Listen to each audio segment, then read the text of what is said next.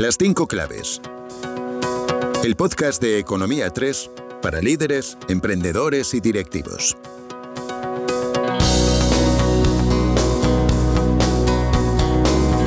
Bienvenidas y bienvenidos a un nuevo episodio del podcast de Economía 3, las cinco claves del éxito. Liderazgo, motivación profesional, employer branding, teletrabajo. Pocos son los temas relacionados con el entorno laboral que se le resistan a nuestra invitada, Mireia Laseras. Laseras es profesora del IS Business School en el Departamento de Dirección de Personas. Se incorporó a esta institución educativa en 2009, después de graduarse de su doctorado en la Boston University. Previamente, había estudiado Ingeniería Industrial en la Universidad Politécnica de Cataluña.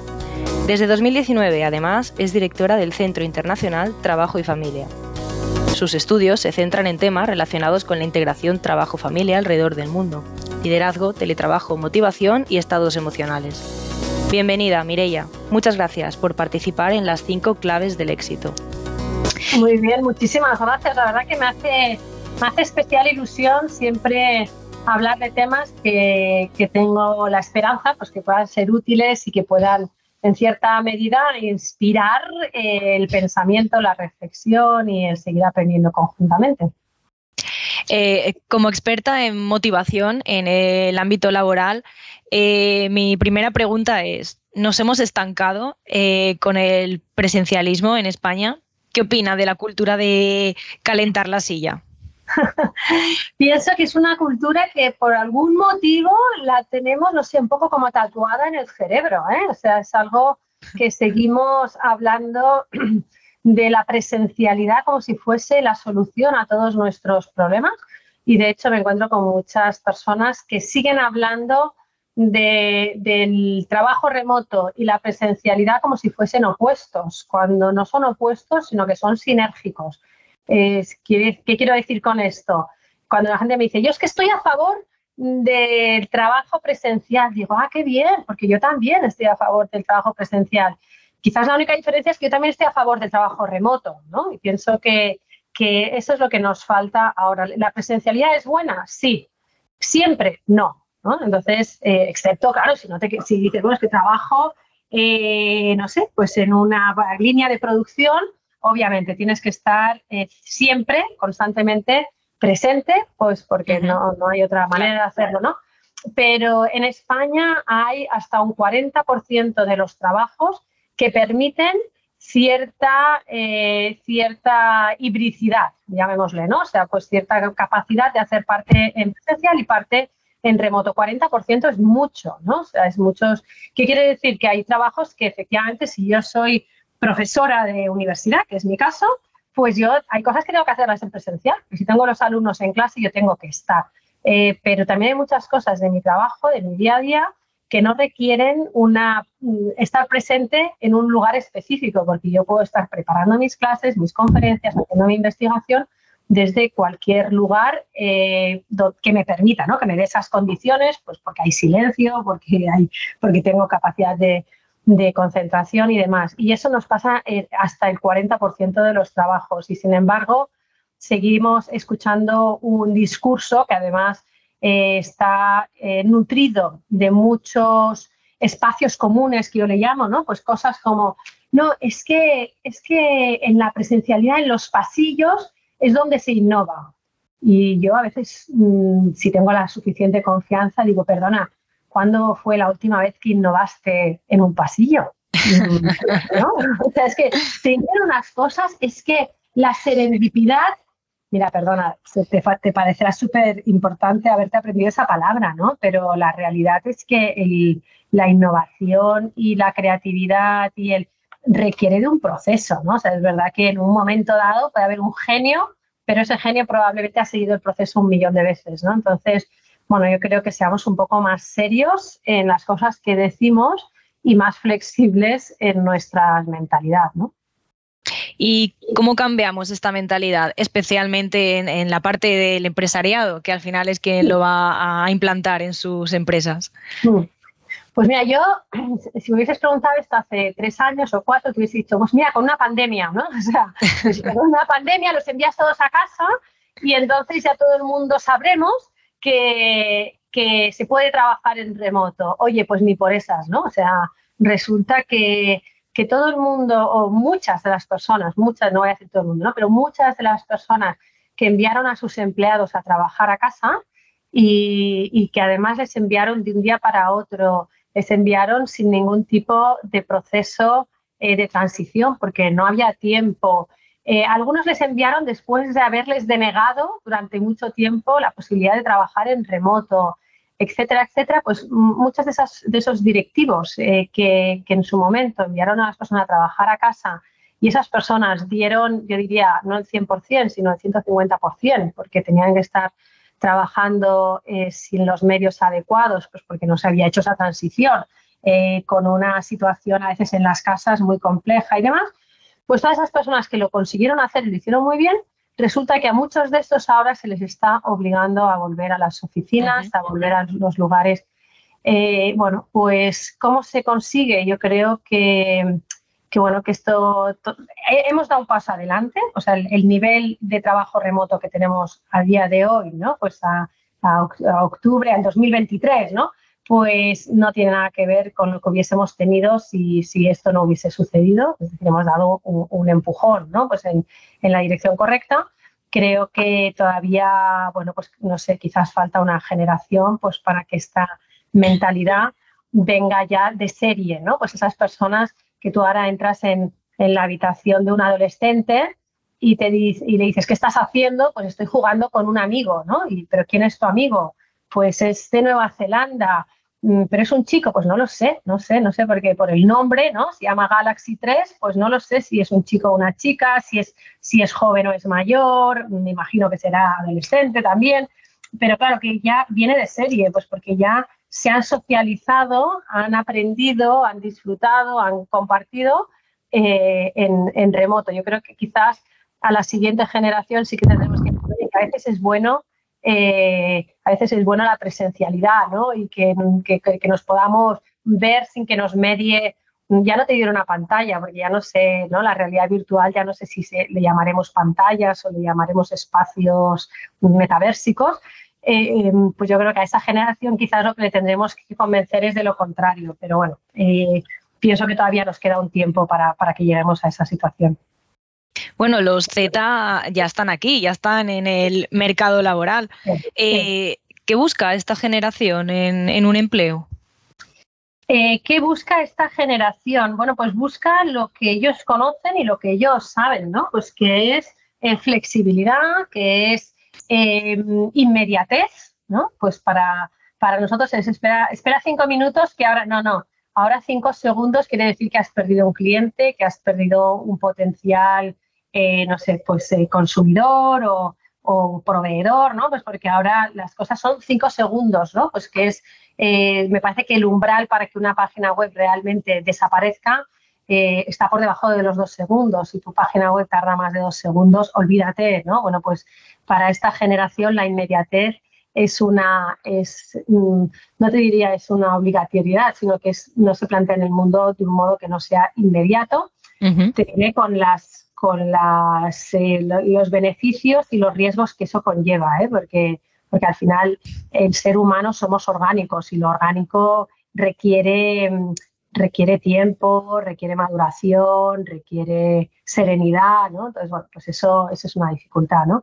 bueno, es una, es, una, es una generación que busca la inmediatez, que busca el feedback eh, constante, que busca el feedback, mm, sobre todo el feedback positivo, eh, pues de refuerzo, pues de saber ¿no? que van en la dirección correcta.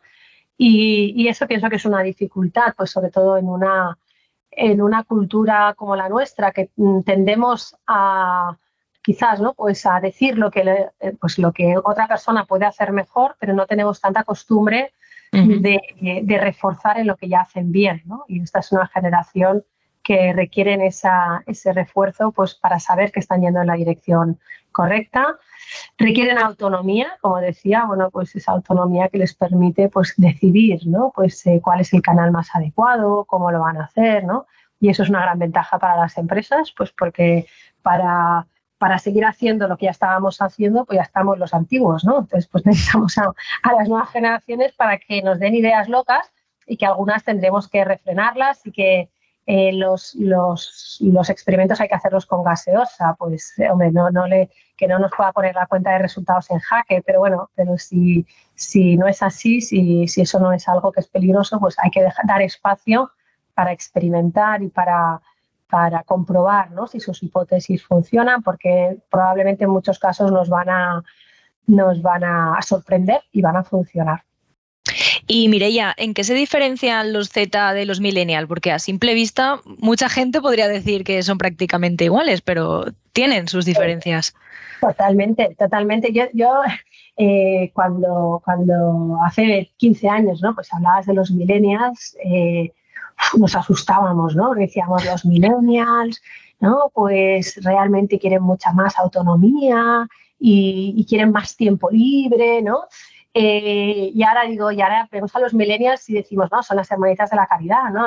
Al de, de, los, de los Z o de los centenias, ¿no? Porque los centenias, pues, pues son muy de las experiencias, ¿no? O sea, no, no es tanto del tener, para nada, o sea, el tener es más, ¿no? Pues un centennial, eh, yo creo que a todos nos está sorprendiendo, ¿no? Pues muchos no se quieren sacar el carnet de conducir. ¿Por qué? Porque no quieren tener un coche. ¿Por qué? Porque quieren buscar modos alternativos de, transporte y de, y de ocio y de, y de turismo y de eh, los centennials antes de hacer algo ya lo han publicado, ¿no? Y, tiene muchísima relevancia eh, la repercusión que eso pueda tener en otras personas. Eh, para los centennials todo lo que es la huella de carbono es mm, muy importante, ¿no? Pues aunque a veces eh, pienso que todavía no tienen las herramientas eh, suficientes analíticas para ser conscientes de, la huella de carbono, cómo se genera, ¿no? O sea, pues en el sentido de decir, bueno, pues a ver, si tú compras algo en China de 3 euros, pues ya puedes imaginar que está teniendo una huella de carbono terrible, pues porque la tienen que fabricar allí con unos medios que probablemente no sean última generación, tienen que transportar, etcétera y quizás ese análisis pues no son tan capaces de hacerlo como el decir, oye, pues estás moviendo en una botella de plástico, ¿no? Y entonces anatema, ¿no? Te echan de la, de la ciudad casi. Mm, bueno, pues eh, todavía, eh, todavía no tienen las herramientas suficientes, pero para ellos toda la, todo el tema ¿no? de, de la ecología es, es muy importante. Eh, ese tema de la ecología se lleva también al tema de las costumbres alimentarias, por ejemplo, ¿no? Pues también en eso son muy distintos de la generación millennial. Es decir, que, realmente yo pienso que, los millennials son muy distintos de, los centennials y, que cada generación pues tiene muchísimas características que la hace única y, digamos, mm, imprescindible ¿no? pues para entender el mundo y por otra parte todas las generaciones siempre le suponemos un reto a la generación anterior. Entonces, bueno, pues qué bien porque eso creo que para las personas que somos ya, pues ya no, no somos millennials ni centenias, ¿no? sino las generaciones anteriores, pues nos, nos, ofrece la oportunidad, pues quizás de, de, de, ser más flexibles, de ser más abiertos, de ser incluso más optimistas, ¿no? Pues porque todas las generaciones traen un bagaje positivo propio de la persona humana y, y tenemos, nos podemos enriquecer de ello. Y de manera general, en tu opinión, eh, ¿por qué actualmente a las empresas eh, les cuesta tanto captar y sobre todo retener el talento? Bueno, eh, a ver, yo pienso que a veces, una, les cuesta captar, pero bueno, porque buscan perfiles muy específicos, ¿no? O sea, recordemos que en España seguimos teniendo un porcentaje muy elevado de paro juvenil, ¿no? Entonces, esto es una realidad. Eh, entonces, ¿qué, perfiles estamos buscando en, eso, en esa generación Z? Estamos buscando especialmente perfiles muy digitales, ¿no? Lo que, lo que a veces eh, pues son, no sé, lo que llamamos STEM, ¿no? Pues todo lo que son sciences, engineering, mathematics, ¿no? Y técnica. Em, sin embargo, bueno, pues quizás eh, en estos perfiles no estamos buscando tanto, ¿no? Pues otros, otro tipo de características, pues quizás más humanistas o más.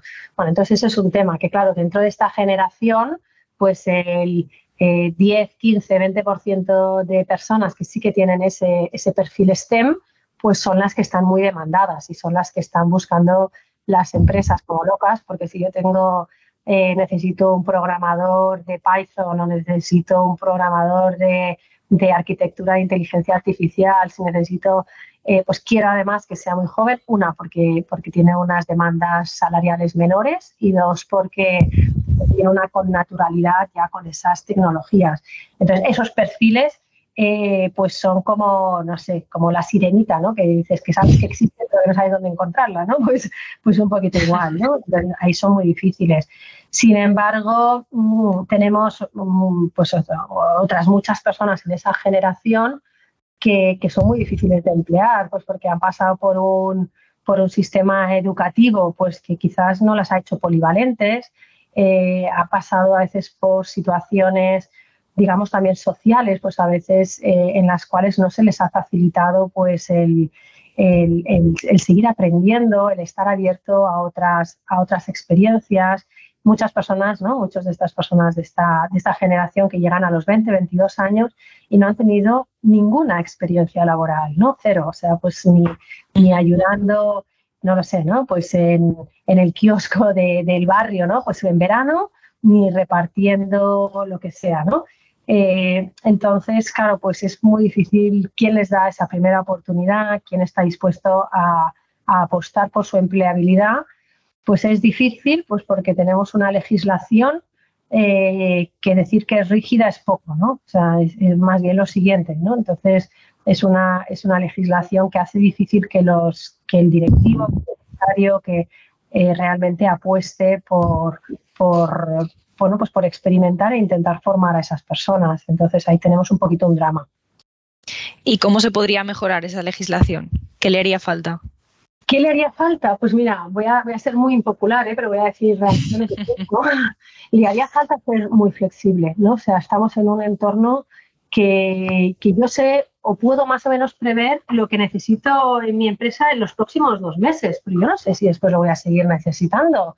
Claro. Eh, yo sé que ahora pues estamos en un pico, pues porque hemos lanzado una colección y nos ha ido muy bien o porque pues está haciendo un, tiempo, un buen tiempo impresionante y, por lo tanto pues seguimos teniendo turismo, lo que sea, ¿no? Entonces, claro, si, tenemos una legislación que, que, enseguida pasa a los contratos, a los contratos indefinidos, que, que hace muy difícil, ¿no? Pues tener esa variabilidad de las plantillas que hace muy difícil, bueno, pues eh, muchas veces los directivos y los empresarios prefieren, ¿no? Pues ser muy conservadores antes que, eh, bueno, pues darle oportunidades a personas que después yo no sé si voy a poder seguir con ellas, ¿no? Y que, y que en muchos casos hemos visto situaciones, digamos, mm, dramáticas en las que hay empresas pues que tienen que cerrar eh, o completa o, líneas de negocio enteras, pues porque quizás en su momento no han podido dejar, no, no, ya, no le llamar el lastre, ¿no? pero sí, sí dejar que marchen esas personas, que vuelen esas, esos, esos empleados que quizás en un momento dado pues ya no, no son necesarios. Y además eso va en contra del, del, empleado, porque, porque si yo paso 30 años en, en la misma empresa y haciendo exactamente lo mismo, es muy difícil que después yo mismo tenga la capacidad de aprender otras cosas, ¿no? Cuando, cuando el mercado, el mercado más flexible del mundo es el mercado eh, laboral, más flexible del mundo es el mercado americano. El mercado americano, eh, en el momento álgido de la crisis, eh, que para ellos fue el 2009, tuvo tenía un 7%, entre el 7 y el 8% de desempleo. Eh, en España, cuando hablamos de desempleo estructural, es decir, cuando decimos ya no se puede bajar el desempleo, que es lo que llamamos aquí desempleo estructural, es el 7-8%. ¿no? Es decir, que para ellos el momento pico de desempleo fue lo que para nosotros es el desempleo estructural. ¿Por qué? Porque allí dejas un trabajo y al día siguiente vas a empezar otro. Vas a empezar otro, una, porque si tienes que hacer de camarero, vas a hacer de camarero, aunque tú antes fueses el director comercial de una empresa de no sé qué, ¿no? La gente dice, bueno, pues oye, si ahora tengo que hacer esto, lo hago. Y porque además cojo ese trabajo de camarero como, como una piedra, ¿no? Cuando vas a, cruzar un, un, riachuelillo, ¿no? Que pones el pie en una piedra, que dice, bueno, se mueve un poco, pero me da suficiente, ¿no? Para, para pasar al otro lado. Bueno, pues... Te da impulso. exacto, ¿no? Me da el impulso necesario y dice, bueno, pues a veces acabas metiendo el pie en el agua, pero, pero, pero la mayoría de veces pues te da el impulso para pasar al otro lado, ¿no? dices, bueno, pues nuestro, nuestro, nuestro mercado laboral nosotros hasta que no hemos construido un puente de hormigón, ¿no? Con un grado de seguridad, no se sabe cómo. Eh, y claro, ¿qué pasa? Pues que para construir un puente de esas características muchas veces tienes que quedarte a un lado del riachuelo durante meses, años, y ya cuando construyen el puente tú dices, ya, ya, ya no puedo pasar, ¿no? Ya, ¿qué hago yo en el otro lado? O sea, entonces, eh, bueno, ahí tenemos un, tenemos un problema, la verdad. Pero bueno, no, no creo, que, no creo que haya voluntad de, cambiarlo porque, porque hemos instalado el, discurso de, que es que damos seguridad a los trabajadores, cuando la realidad es todo lo contrario. Eh, la seguridad es no, no damos oportunidad a, los, a las personas desempleadas, pues porque, porque nadie les va a querer emplear si te tengo que emplear de por vida, cuando yo lo que necesito es por tres semanas. Hablemos ahora de liderazgo, Mireya. Eh, ¿Cómo son, en tu opinión, los directivos y los empresarios españoles? ¿Qué rasgos les caracterizan más? ¿Qué rasgos caracterizan a los empresarios españoles? Bueno, yo creo que por una parte tenemos un nivel muy alto de, formación, digamos, eh, técnica, ¿no? O sea, creo que tenemos unas muy, muy, muy buenas escuelas, mm, tanto de ingeniería como de dirección de empresas, como de físicas, de matemáticas, ¿no? Que al final son las que nutren a, los, a las empresas de directivos, ¿no? O sea, uno puede pensar, no, yo soy matemático, voy a acabar, no, no, tú eres matemático, probablemente vas a acabar de directivo en una empresa, ¿no? O eres físico, pues porque a lo mejor empiezas en una, en una tarea más técnica, pero luego la mayoría nos vamos a acabar dedicando y creo que en ese sentido tenemos una muy buena formación técnica, eh, en muchos casos muy poco aplicada y con poca dotación a las universidades eh, pues para laboratorios, para hacer eh, convenios con empresas. Pero bueno, yo creo que, que de alguna manera, y, no, sé, no sé exactamente cómo, pero se han desarrollado muy, muy buenas universidades en España. ¿no? entonces, en ese sentido, pues checkpoint, ¿no? yo creo que, que estamos muy bien.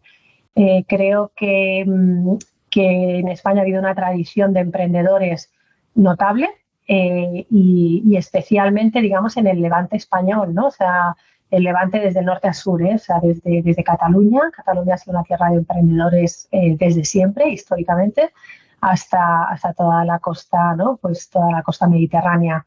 creo que ahí, ¿no? Pues ahora estamos, estamos un poco más vacilantes, quizás hay menos espíritu emprendedor, quizás ha habido mayor inestabilidad, eh, tanto política como, como social, y por lo tanto, pero sin embargo, pues están haciendo apuestas, ¿no? Pues por aceleradoras de empresas, por viveros, por eh, y creo que eso es, bueno, no sé, a ver, como gobierno local, ¿no? Pues tanto ayuntamientos como, como diputaciones, como, como gobiernos regionales, creo que es una apuesta es sine qua non, ¿no? O sea, decir, obligatoria, no, no, no, tenemos otra, porque lo que tenemos que hacer es atraer eh, empleo de calidad, ¿no? Y empleo de calidad quiere decir empleo donde se pueda, donde se pueda generar otro empleo, ¿no? O sea, empleo que pueda crecer, que pueda...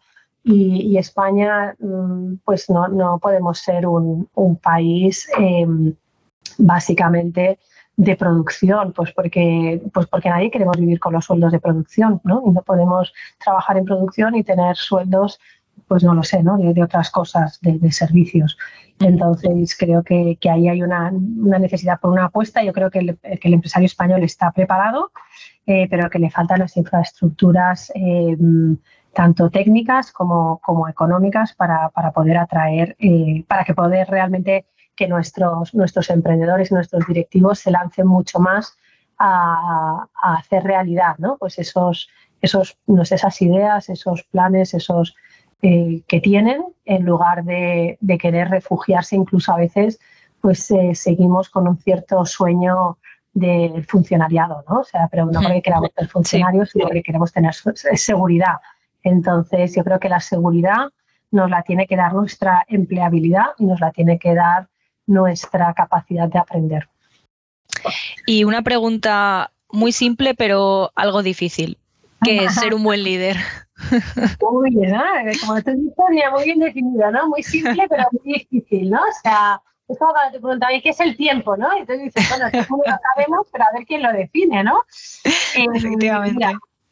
yo creo que hay tres, tres, tres características, porque al final hay gente que te dice, oye, pero un buen líder, bueno, pues no sé, pues oye, mira, Hitler tenía muchos seguidores, ¿no? Y dices, bueno, sí, eh, Hitler tenía muchos seguidores, pero yo creo que, que, todo el mundo, ¿no? Pues eh, mm, aunque solo sea por sentido común, mm, pues ya sabemos que no era un buen líder, sino que todo lo contrario, ¿no? Que era, que era un líder em, pues no nocivo, sino lo siguiente, no sabría cómo, llamarle y no quiero poner calificativos, pero entonces, eh, ¿qué, qué, cuáles son las características? ¿no? Veo a una persona, trabajo con ella durante un tiempo, ¿qué me lleva a decir que es un buen líder? Yo creo que hay tres características, ¿no?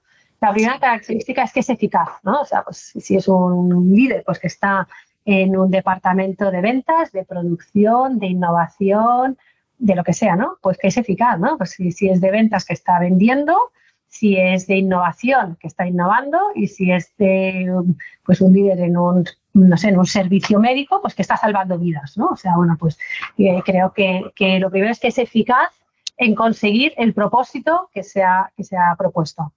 Eh, la segunda característica, bueno, pues la segunda característica pienso que es que hace que otros aprendan en su trabajo, ¿no? O sea, bueno, pues si tú eres líder, quiere decir que trabajas con personas, ¿no? Que trabajas con personas en tu equipo. Por lo tanto, no solo tú tienes que, o tu equipo tiene que conseguir unas, unas metas, eh, sino que además tiene que aprender en la consecución de esas metas para hacerse más capaz cada vez de seguir aportando no te diré ya a la empresa, sino a los clientes, al entorno, a la sociedad, eh, ser más capaces de... Un líder es aquel que después de que has trabajado con él, eres más empleable que antes de haber trabajado con él. ¿no? O sea, mm. que después de haber estado eh, compartiendo una serie de proyectos, eres más capaz de hacer bien esos proyectos. ¿no? Mm.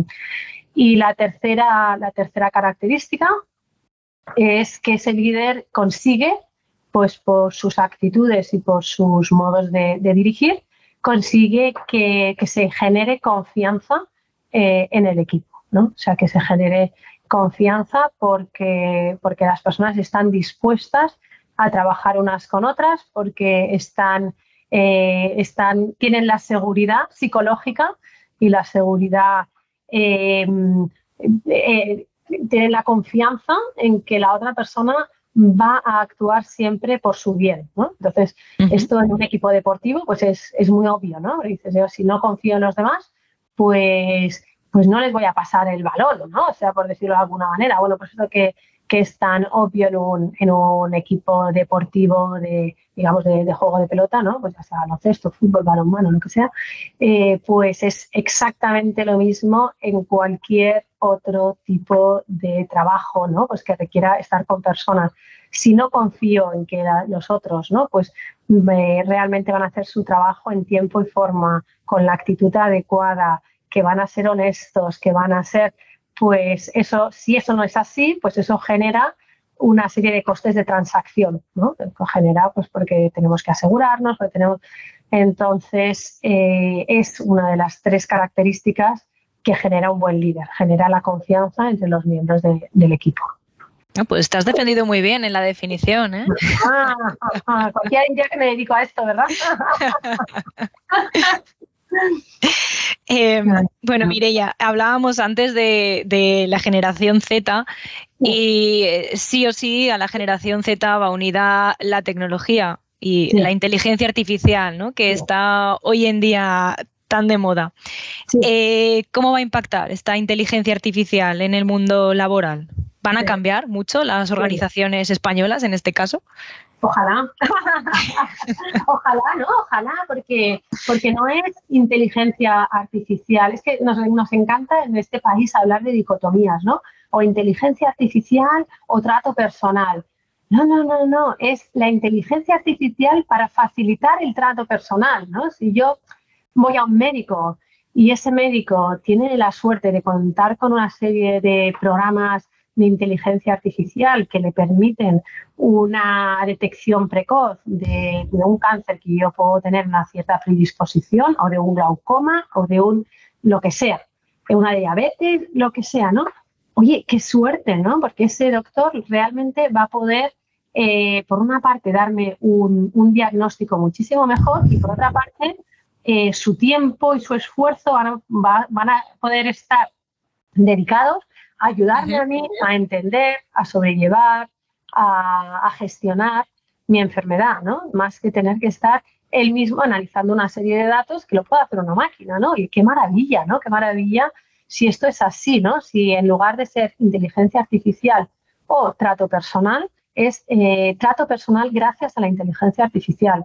Y, pienso que, mm, que, la inteligencia artificial, ¿no? Yo mm, eh, pienso, por ejemplo, a veces en, en Barcelona, yo eh, en IESE, estamos en la Escuela de Negocios, estamos en la Avenida Pearson. el señor Pearson fue un ingeniero que trabajó en Barcelona para electrificar la ciudad.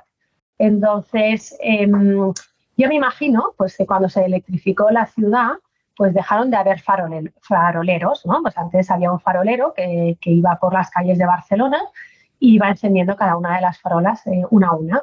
Eh, pues probablemente todos esos faroleros, mm, por culpa de la electrificación, perdieron su trabajo, ¿no? Y que muchísimas personas pues dijeron, oye, pero ¿cómo puede ser? ¿No? Pues esto, esto es terrible.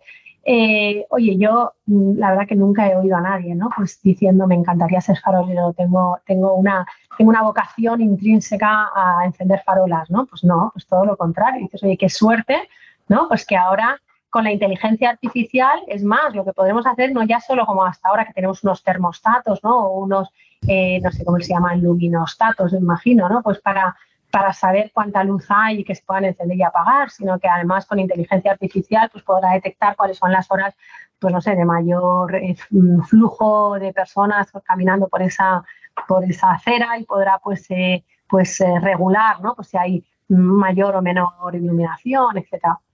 Bueno, pues, pues eh, yo creo que, ese, es la, ese es el gran reto, ¿no? El utilizar la inteligencia artificial para dar un, mejor servicio, para darlo no a un menor coste económico, que también, sino también a un menor coste ecológico, ¿no? O sea, pues que realmente tengamos una menor huella de carbono, tengamos una menor huella acústica, ¿no? Pues que en las ciudades es uno de los grandes retos que tengamos menor masificación en los espacios, ¿no? Pues no sé a quién le gusta ir al banco y hacer cola, ¿no? Pero te aseguro que, bueno, ya hace muchos años que no voy al banco, pero mi, madre pobre cada vez que va al banco, pues hay cola, Pues oye, ojalá, ¿no? Pues en, en esos lugares, ¿no? Donde todavía hay a veces masificaciones, pues se pudiese utilizar la inteligencia artificial para evitarlas, pues porque ahí hay riesgos. Siempre que hay una, una masificación, hay riesgos, hay riesgos de contagio, hay riesgos, bueno, por supuesto de perder tiempo, ¿no?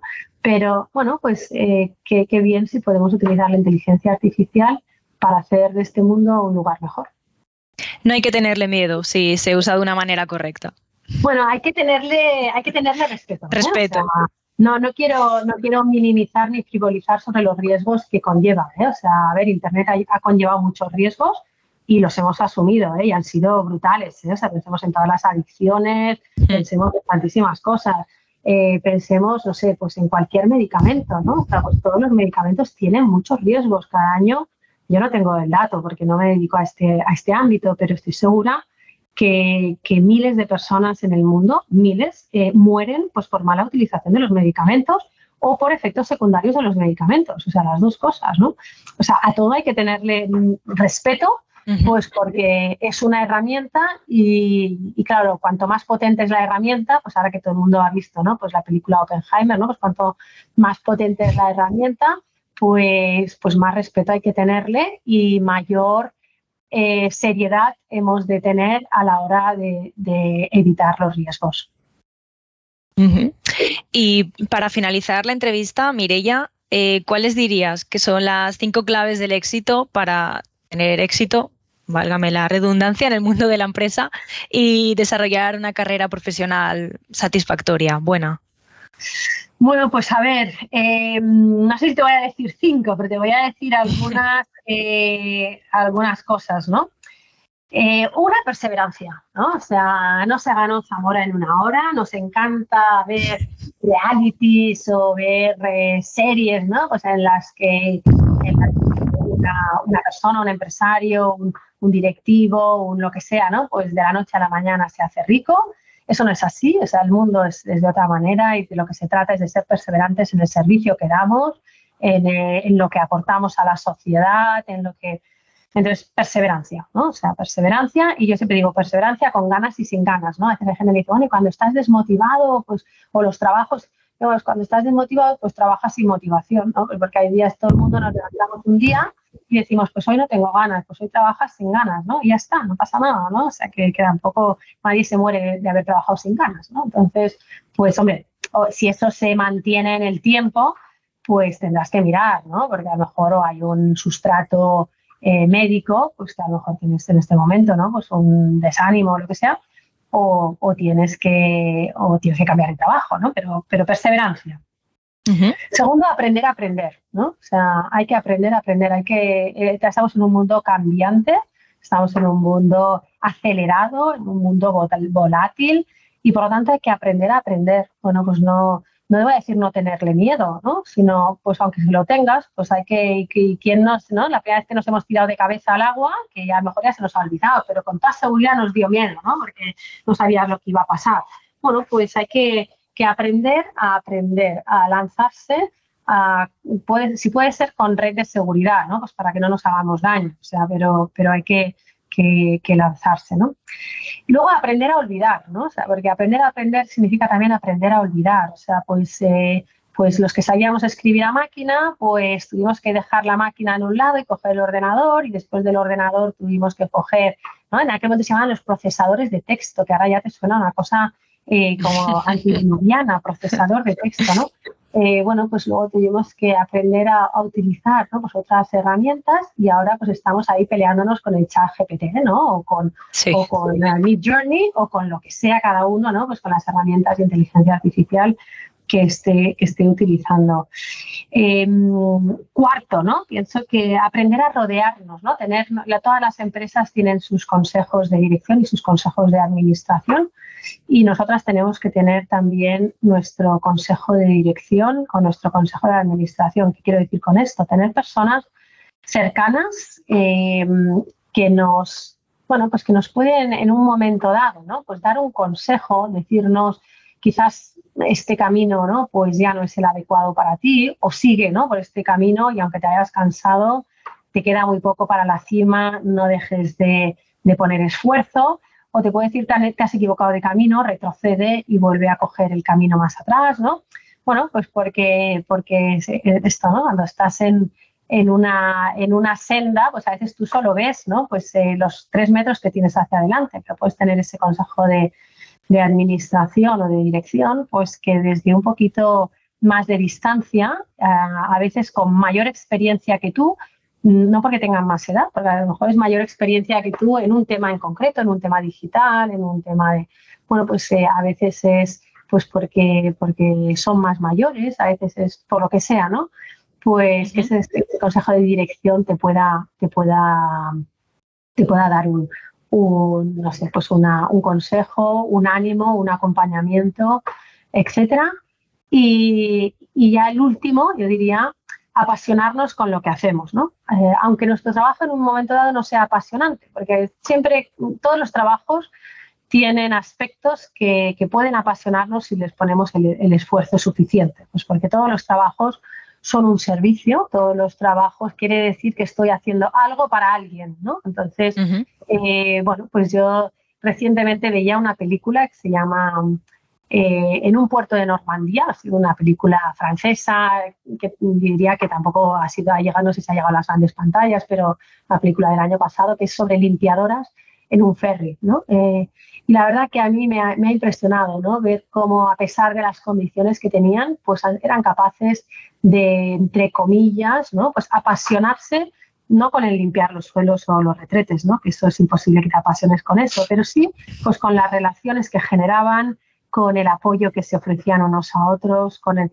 Pues bueno, si en unas circunstancias tan extremadamente difíciles, ¿no? Pues uno es capaz y no es una película porque no, porque eso yo creo que todo el mundo ve si ves esa película, ¿no? O si a veces hablas con personas que trabajan en ese tipo de, de servicios, ¿no? Pues ves que hay personas que lo pueden hacer eh, y lo hacen, ¿no? Con, esa, con ese apasionamiento, aunque el trabajo en sí mismo no sea apasionante, ¿no? Pero sí, pues por las relaciones que generas, por el servicio, por el bien que haces a otros, etcétera.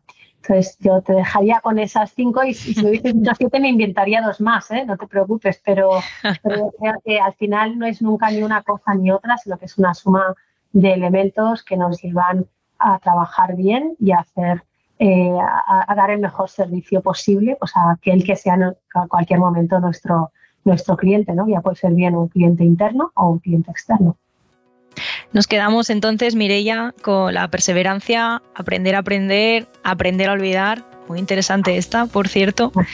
Rodearnos de personas cercanas y sobre todo apasionarnos. Ha sido un verdadero placer hablar contigo, tenerte en las cinco claves del éxito y bueno, muchísimas gracias por compartir tu amplio conocimiento y tu visión con nosotros. Muchísimas gracias Sara, muchísimas gracias a la audiencia y, nada, con ganas de, seguir en contacto, así que, que hasta siempre. Estupendo. Gracias a ambas. gracias Paula. Hasta luego.